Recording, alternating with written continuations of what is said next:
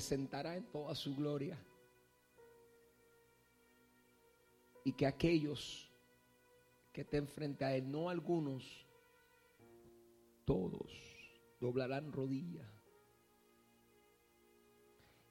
y reconocerán al Rey de Reyes y el Señor de Señores. Pero cuando bajó a la tierra, los soldados del gobernador llevaron a Jesús al palacio. Mateo 27, 27. Y reunieron a toda la tropa alrededor de él. Le quitaron su ropa.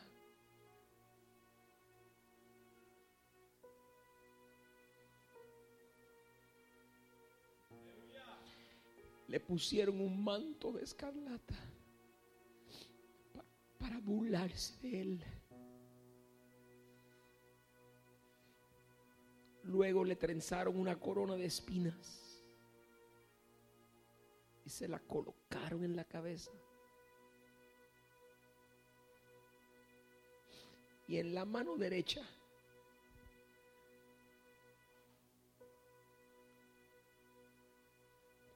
le pusieron una corona. Y en su mano derecha una caña. Se arrodillaron frente a él desnudo y se burlaban de él. El que dejó el cielo y los ángeles que reconocían su poder y su autoridad, me amó tanto que soltó el cielo por amarme a mí,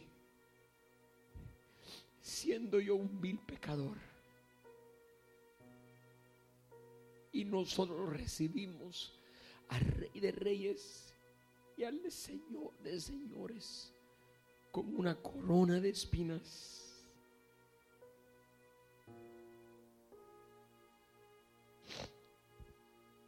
Y con una caña en su mano.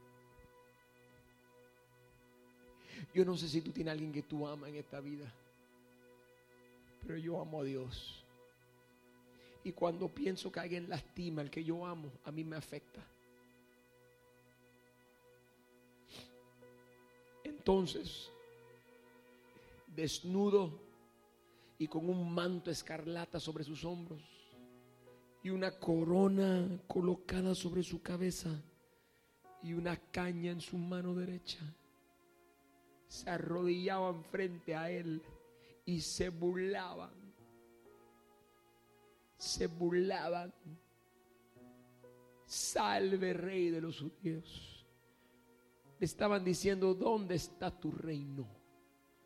¿Dónde está? ¿Dónde está tu reino? Tal rey cual eres. Una corona de espinas y una caña en tu mano lo escupían. Luego le quitaron la caña.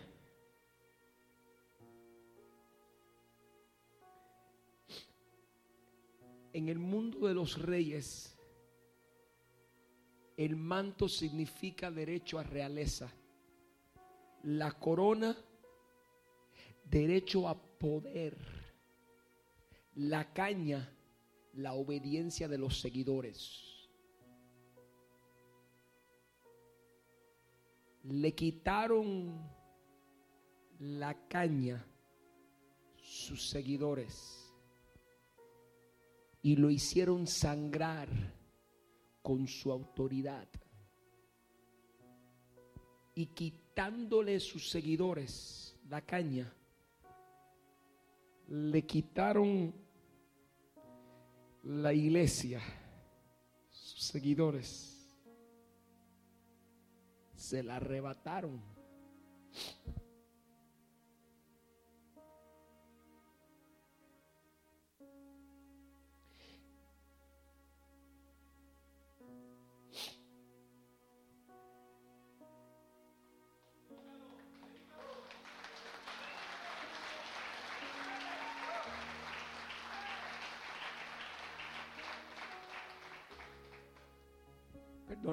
Que, me está llegando ahora mismo en el espíritu. Yo había leído esto y preparado esto hace tres semanas y no me había, no lo había entendido hasta ahora.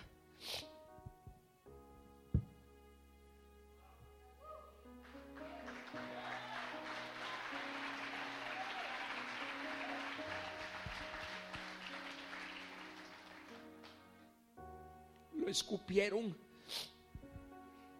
y le quitaron su caña a su iglesia. Entonces, con la misma caña, le golpeaban la cabeza. En su cabeza estaba la corona, que era su poder. Le quitaron al Cristo, Rey de Reyes, sus seguidores, para que los seguidores, la iglesia, oprimieran el poder y la autoridad de Cristo. Pero él permaneció callado aun cuando la iglesia fallaba. Yo soy la iglesia. Yo fallo constantemente. Pero Él prefiere perder autoridad. Porque cuando Él se fue, el pastor, Él no puede perder autoridad. Sí, cuando Él se fue, dijo, me voy esto es muy profundo para algunos de ustedes. Los nuevos no van a entender lo que estoy diciendo. Él se fue y dijo, les conviene que yo me vaya. Les conviene que yo me vaya. Porque si yo no me fuera, no puede venir el consolador.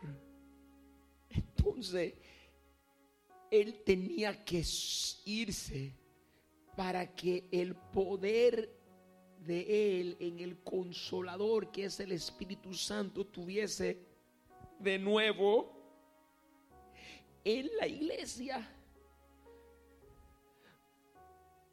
Entonces permitió que la iglesia, que ahora tiene el poder,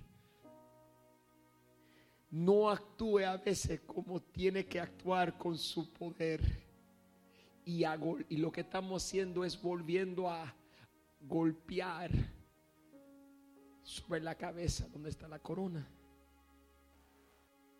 Cuando la iglesia no reconoce el poder de la corona, nosotros estamos vendiéndonos cortos de lo que Dios nos ha enviado a hacer. La iglesia nunca es hechos. La iglesia siempre es yo. Tú eres la iglesia. Y tú tienes el poder. Pero ellos quieren quitarte de la mano de Cristo hay algo que quiere alejarte del poder de Dios en tu vida en esta hora. Hay algo que quiere alejarte del poder de Dios en tu vida en esta hora. Hay algo que está estropeándote, oíste. Esta semana he estado bien ocupado con cosas físicas y me tiro de rodillas en mi cuarto de oración y le digo al Señor ahorita, paseate por mí, visítame. Y lo único que llegaba a mi mente era cuán vacío yo me sentía. Yo decía, Señor, ¿cómo puedo sentirme tan vacío? Y el Señor me dijo, ¿por qué tú crees que te sientes así? Yo dije, Señor, porque no he dedicado tiempo a ti. Y el Señor me dijo, es que quiero que tú sepas cómo se siente mi pueblo cuando no están cerca de mí. Tú no puedes pretender la llenura espiritual si no pasas tiempo para llenarte. No la procures. Vienes tú siendo la caña que golpea la cabeza de Cristo. Teniendo el poder para una autoridad que no estás ejecutando. Le golpeaban la cabeza después de burlarse de él. Le quitaron el manto, le pusieron su propia ropa. ¿Tú sabes por qué le pusieron su propia ropa? Porque ese tipo de abuso no era permitido. O sea, ellos no querían que afuera lo vieran así. Eso podía causar una revuelta. Porque aunque muchos aunque muchos gritaron, suelta Barrabás, suelta Barrabás, suelta, habían un grupo de seguidores que aunque huyeron, aunque negaron a Cristo, aunque fallamos, hay ciertas cosas que no iban a tolerar. Iban a causar una revolución. Por eso la Biblia dice en Juan 10:10, 10, el ladrón no viene, escucha, el ladrón no viene más que a robar, a matar y a destruir. Pastor, me perdiste. y te voy a agarrar ahora. El ladrón no viene, ese era para mí, este es para ti. La primera era para mí, esta es para ti. Pastor, te perdí, ajá, y te vas a encontrar. Escucha. Juan 10:10, 10, donde quiera que esté escuchándome. El ladrón no viene más que a robar, a matar y a destruir. alguien te ha estado robando, alguien te ha estado matando y algo te está destruyendo. Y es una vergüenza que tú seas el cuerpo de Cristo, permitiendo que te roben, que te maten y que te hurtan. Es una vergüenza que haya creyentes, hijos de Dios, llamado y lavado por la sangre de Cristo, no haciendo lo que Dios le mandó hacer y yendo a mitad de camino. Oféndete conmigo, enójate conmigo y te da el deseo. Pero te han matado, te han, te han matado sueños, te han destruido visiones y te han robado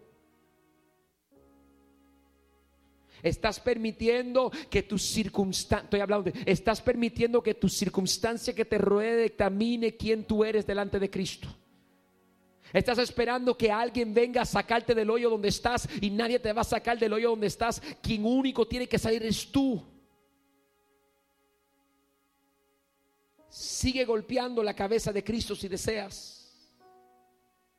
Porque eso es lo que quiere el ladrón robarte, matarte y destruirte. Pero sepa hoy que si pisaste iChurch, mm, sepa hoy usted, quien quiera que sea, líder, servidor, pastor, ministro, diácono, no importa quién sea, sepa hoy que por más que el diablo quiera matarte, hurtarte y destruiste, hay una corona de espinas y hay una caña que iChurch no olvidará. Porque cuando le pregunten al Mesías, salve rey, ¿dónde están tus seguidores? Nosotros contestaremos que los servidores de Dios y su reino están en la casa de Dios, adorándole y glorificándole y exaltándole y que no se avergüenzan, no se avergüenzan del Evangelio, porque es poder de Dios. Alguien que grite amén. Siente, siente, siente, siente. Pastores, no sé qué hacemos. Te inspiras. ¿Cómo? Te inspiras. Pastor, ¿qué es inspirar? Cuando inspirar es cuando tú haces cuando tú haces que otro se mueva del lugar, o cuando tú logras que otro haga, eso es inspirar. Algo hecho hace que otro haga. Un ejemplo, Cristo en la cruz del Calvario me da mi salvación, eso me inspira. Cuando hay un cambio, Cristo me inspiró a mí. ¿Y qué hago yo, pastor? Inspiro personas. ¿Qué? Inspiramos personas. Pastora, que se dedica a iChurch? Inspirar personas. a un cambio. ¿Cómo lo hacemos? Ayudamos personas. La inspiramos, inspiramos personas, ayudamos personas. Rompemos ataduras en el nombre de Cristo. Yo dije que rompemos ataduras en el nombre de Cristo. Yo no sé si tú llegaste con una atadura hoy aquí. Yo sé que yo y Jorge llegamos. Yo y Jorge no hemos hablado, llegamos con ataduras aquí. Pero se están soltando. Pastor, pero ya tú eres pastor, ya tú eres convertido. No, no, no, tú rompes ataduras. Tú rompes ataduras, ¿oíste? No esperes que, no esperen que vayan a ti. No esperen que vayan a ti. Rompe la atadura, no esperes. No esperes. No esperes. No esperes. No esperes.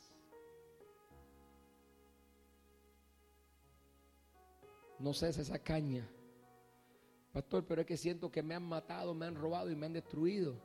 Oh, pues sepa hoy que llegó a iChurch, el lugar donde predicamos que el ladrón viene para matar, hurtar y destruir, pero Cristo ha venido para que tengas vida y vida en abundancia. Dije que Cristo ha venido para que tú tengas vida y vida en abundancia. Habrá un creyente que quiera vida de abundancia. Yo soy el buen pastor dijo Jesús. Y el buen pastor da su vida por sus ovejas. Él me pastorea a mí, por lo tanto yo soy pastoral. Él, el buen pastor, dio su vida por sus ovejas, las cuida, para que yo sea pastoral, para que yo te lleno de pasión, de amor, de servicio, totalmente entregado ordenado, radical, aprobado y logístico. Diga conmigo, yo soy pastoral. Pero pastor, es que yo no puedo ministrar. Pastor, yo no puedo hacerle diferencia a nadie. Mírame donde estoy. El enemigo ha venido para matar, hurtar y destruir, pero Dios ha venido para darte vida en abundancia, para que seas el ministro que Él te mandó a hacer y hacer las cosas que Él te mandó a hacer. No te quedes corto, que algo grande viene de camino para ti y para los tuyos. Terminé. Ya, me voy. Pero con una palabra especial. Isaías capítulo 53, versículo 4. Isaías 53, 4. A los que son de la casa,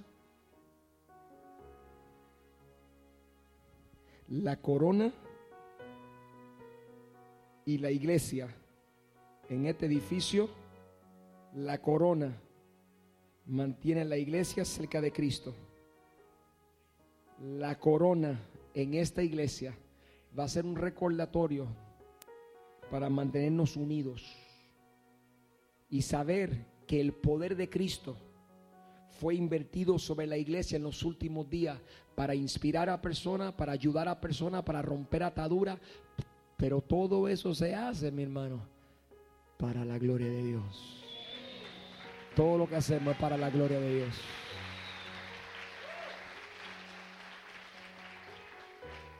Pastores, no sé cuál es el lío tuyo. Bueno, ya. Para los que no me conocen, tengo déficit de atención. Empiezo un mensaje, el primero era para mí, el segundo era para ustedes, terminé el segundo, vuelvo al primer mensaje.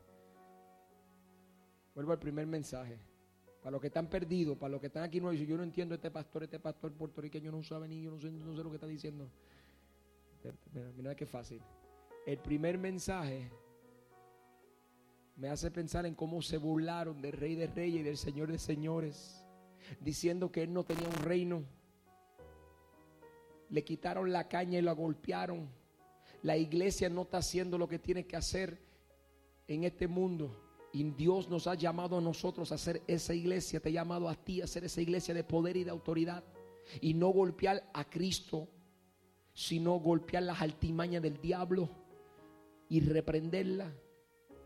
El segundo mensaje es cuando les comienzo a explicar a ustedes que el ladrón te ha robado a ti personalmente, pero que Dios quiere bendecirte.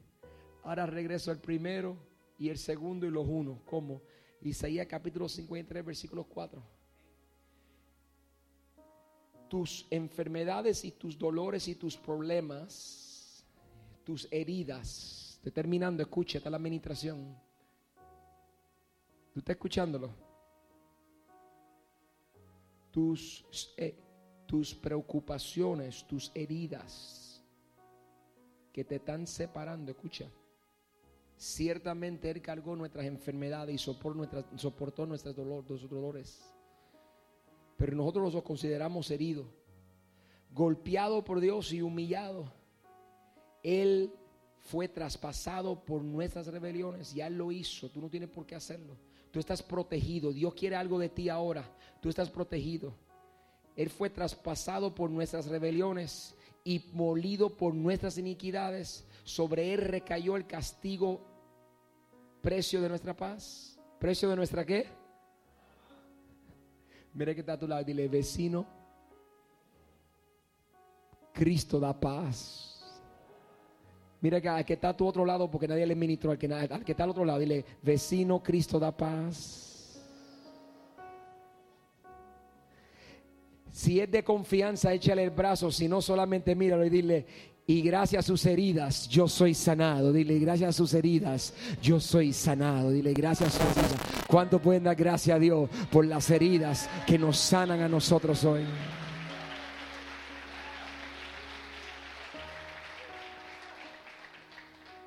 Aquí es que no sé si puedo terminar. Para los que están visitando por primera vez, yo no lloro todos los cultos, les prometo.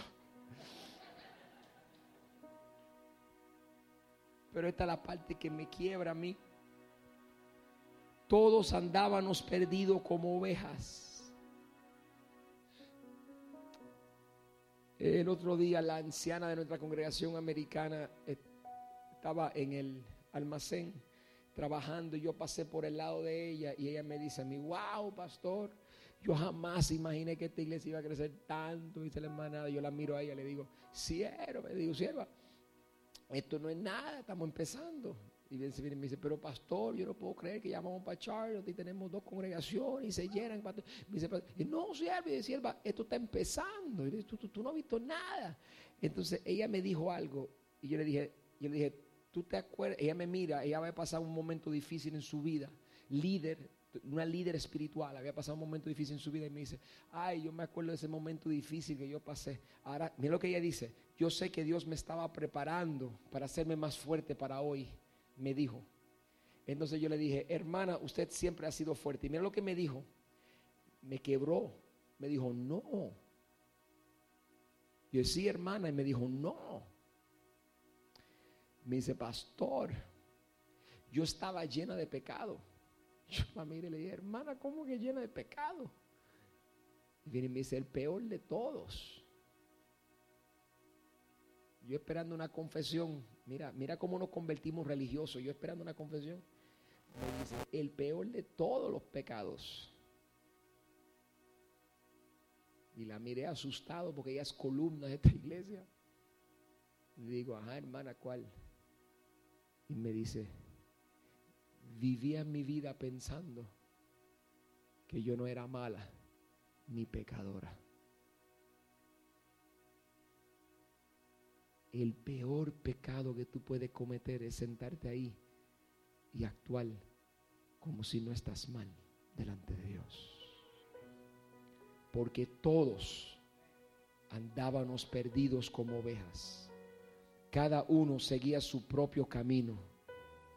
Y la razón que yo lloro y amo a Dios es porque aunque todos andábamos perdidos como ovejas y cada uno seguía su propio camino, pero el Señor hizo recaer sobre él la iniquidad de todos nosotros, perdonándonos, limpiándonos y dándonos un nuevo mañana. Gracias a Dios, gracias a Dios, gracias a Dios. Gracias a Dios. Ponme esa letra de nuevo arriba, la de la alabanza. Entonces, Pastor, ¿cuál es el, el problema? El problema es este. Amor que me rescató. ¿Qué, qué hizo? ¿Y qué más hizo? Que me da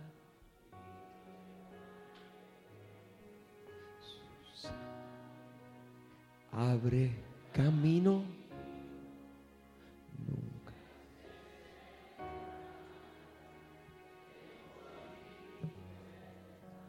Escucha, escucha lo que dice. Dice amor que me rescató. Sin hablar, sin hablar, solo con una palabra. Amén si eres tú. ¿Cuántos sienten y reconocen que Dios lo ha rescatado? Digan amén. Escucha. Que me rescató, que me limpió y que me dio una vida eterna. Pero este es el verso que me quiebra. Tu sangre cerró. ¿Qué hizo? Abrió, abrió el camino Mira a tres personas del tuyo y dile, hay un camino abriéndose ahora mismo. Dile, hay un camino abriéndose. Al que está frente a ti, al que está frente a ti, tú no lo conoces, tócale el hombre y dile, permiso, hay un camino abriéndose. El que está detrás de ti, vamos, mírate al que está detrás, espéralo, espéralo. Mírate que nadie le habló. Dile, hay un camino abriéndose ahora mismo. Vamos, mírate, dile, hay un camino. Prepárate, prepárate, prepárate, prepárate, porque hay un camino abriéndose. Prepárate, prepárate. Hay church, prepárate. Hay church, prepárate. Hay un camino abriéndose. Hay un camino abriéndose. Hay un camino abriéndose. Nunca se cerrará. Día conmigo, nunca se cerrará. Tengo. Uh, vamos todo el mundo. Tengo libertad. Lo único que quiero es adorarle.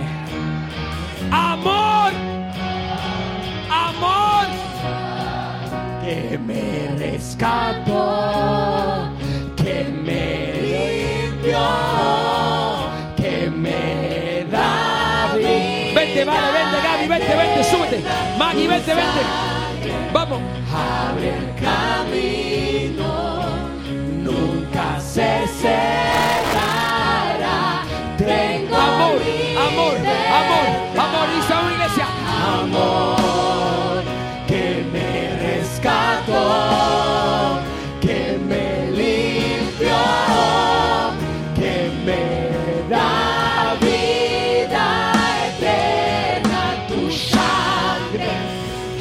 el camino, nunca se cerrará. Tengo libertad. Espérate, espérate, espérate. Con los ojos cerrados, con los ojos cerrados todo el mundo. Hay un problema. Hay un problema en la habitación. Que el diablo ha matado, hurtado y destruido a muchos. Que algunos no están viviendo eso como deberían. Que la canción dice que tú tienes un camino libre y abierto. Pero alguien no está tomando ese camino. Alguien necesita quebrar los yugos que te atan en esta misma hora. Alguien necesita tomar el paso de decir, Señor. Yo te he conocido como Salvador, pero aún falta algo de mí por entregar.